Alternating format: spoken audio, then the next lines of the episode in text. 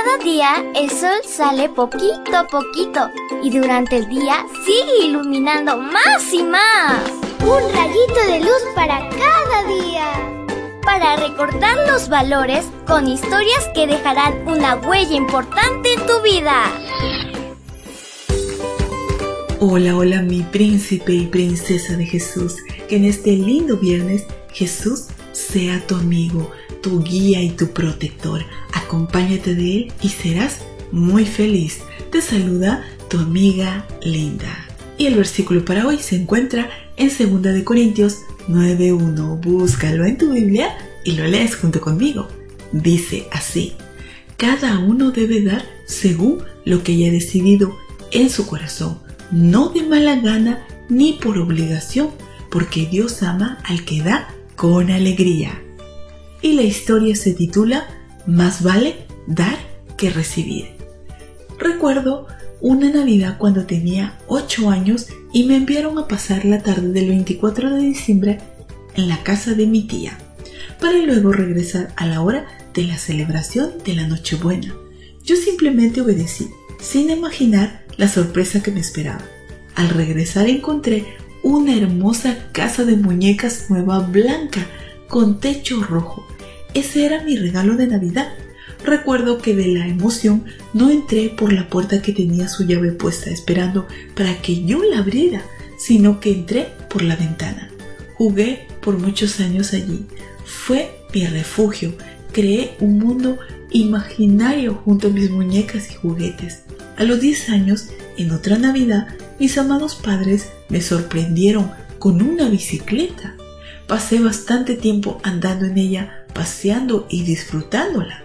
De alguna manera, estos dos regalos marcaron mi infancia porque fueron muy importantes para mí.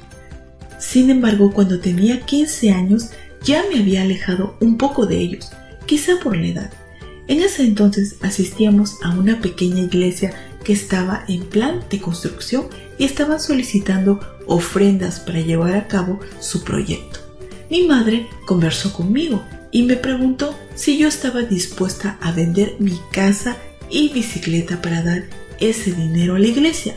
Mi corazón fue sensible a la voz del Espíritu Santo y al consejo de mamá y decidí hacerlo.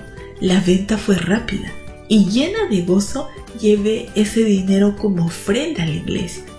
En la Biblia hay muchos llamados de parte de Dios a dar dar a los pobres, a las viudas, a los enfermos. En Hechos 2.44 y 45 dice, todos los que habían creído estaban juntos y tenían en común todas las cosas y vendían sus propiedades y sus bienes y los repartían a todos según la necesidad de cada uno.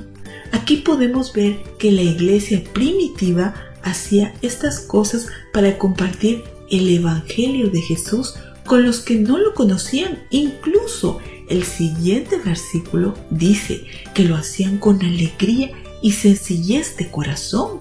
A ellos no les costaba dar lo que tenían, lo daban con felicidad y gratitud por amor a Jesús.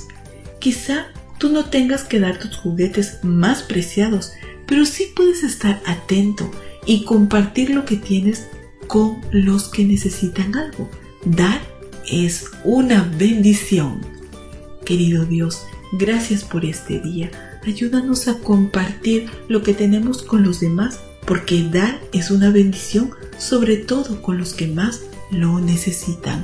Amén y amén. Abrazo tototes de oso y nos vemos mañana para escuchar otra linda historia. Hasta luego.